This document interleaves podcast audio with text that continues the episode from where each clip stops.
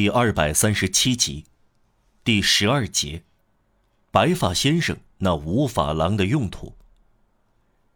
这个家的样子没有丝毫改变，除了女人和两个女儿拿光了包裹里的衣服，穿上了袜子和毛衣，两条新毯子扔在两张床上。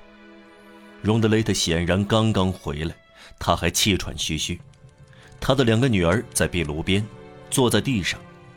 姐姐包扎妹妹的手，他的妻子仿佛惊讶地瘫在壁炉边的破床上。荣德雷特在陋室中大步来回踱着，他的目光异乎寻常。女人在丈夫面前好像很胆小和惊呆了，这时壮起胆来说：“什么？当真？你拿得稳？拿得稳？八年前，但我认得他。”我我认得他，我马上认出他来。什么？你会看走眼？没看出来。但我对你说过，留意，身材一样，面孔一样，稍微老一些。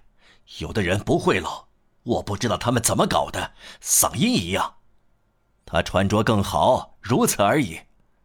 啊，鬼鬼祟祟的老家伙，我逮住你了。好啊。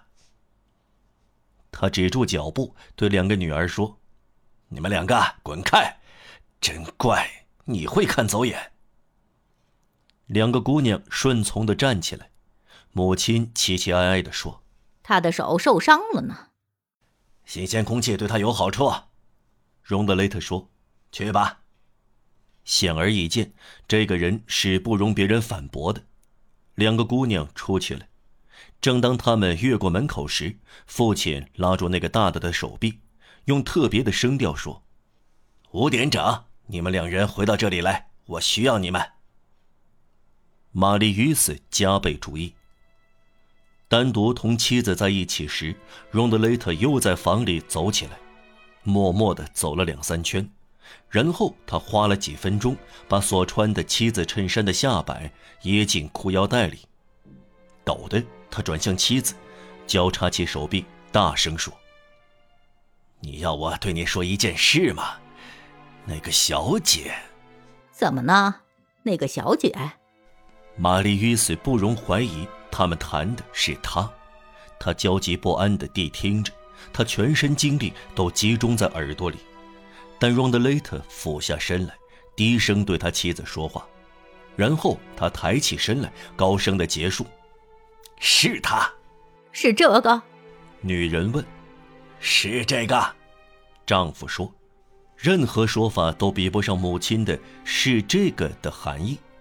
惊奇、狂热、仇恨和愤怒混合凝聚在恶狠狠的声调里。她的丈夫在她的耳畔说出的几个字，无疑是名字，足以使这个小气的胖女人惊醒过来，从讨人嫌。”变成狰狞可怕，不可能！他叫道：“我想我的女儿赤脚走路，穿不上裙子，怎么？一件缎子披风，一顶丝绒帽，高帮鞋，什么都有，要两百多法郎的行头，简直可以说是一个贵妇人。不，你搞错了。首先，那一个很丑，这一个长得不错，他确实长得不错。”这不可能是他！我对你说是他，你等着瞧吧。听到这样斩钉截铁的肯定，荣德雷特的女人抬起红黄相间的阔脸，带着扭曲的表情望着天花板。这时，在玛丽约斯看来，她比她丈夫还可怕。这是一头母猪，目光却像母老虎。哦，什么？他又说。这个讨厌的漂亮小姐以怜悯的神情望着我的女儿，会是这个讨饭的？哦，我真想踹穿她的肚子！他跳下床来，站了一会儿，披头散发，鼻孔鼓胀，嘴巴半闭半合，拳头痉挛甩到后面，然后他又跌坐在破床上。男人来回踱步，没注意他的妻子。缄默了半晌，他走近女人，站在她面前，交抱着手臂，像刚才那样。你要我再告诉你一件事吗？什么事？他用短促而低沉的声音说：“就是我要发财了。”荣德雷特的女人注视着他，眼神想说：“对我说话的人疯了吧？”他继续说：“天杀的，在这个有火要饿死、有面包要冻死的教区里，我当教民的时间已经够长了。我穷够了，我受罪，别人也受罪。我不再开玩笑，不再感到这样滑稽。双关语讲够了，天哪！别作弄人了，天主啊！我要吃得饱饱的，我要喝个痛快，狼吞虎咽，睡觉，什么事儿也不干，也该轮到我了。嗨，翘辫子之前，我要成为百万富翁。他在破屋里转了一圈，又说：“像别人一样。”哦，你想说什么？女人问。他摇头晃脑，挤挤眼睛，提高声音，像十字街头的卖艺人就要表演。我想说什么？听着。嘘。荣德雷特的女人小声说：“别太想，要是那种事儿，就不该让人听见。”嘿，谁听见？邻居。刚才我看到他出去了。再说，这个大傻瓜，他听得见。我对你说，我看见他出去了。但是出于本能，荣德雷特放低声音，但并没有低到玛丽·与斯听不见他的话。一个有利的时机，而且让玛丽·与斯不漏掉一点这场谈话的内容，就是落雪消融了马车在大街上的铃铃声。这是玛丽·与斯所听到的。听好了，这个富豪被逮住了。差不离儿吧，已成定局，全安排妥了。我见过哥们儿，他今晚六点要来，送来六十法郎。混蛋，你见到了我怎样胡编的？六十法郎，我的房东二月四日，不仅是一个季度，不是蠢吗？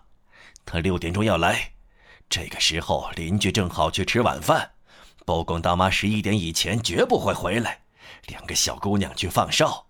你会帮助我们，他会就范的。如果他不就范呢？女人问。荣德雷特做了一个阴险的手势，说道：“我们会让他就范。”哈哈哈哈哈！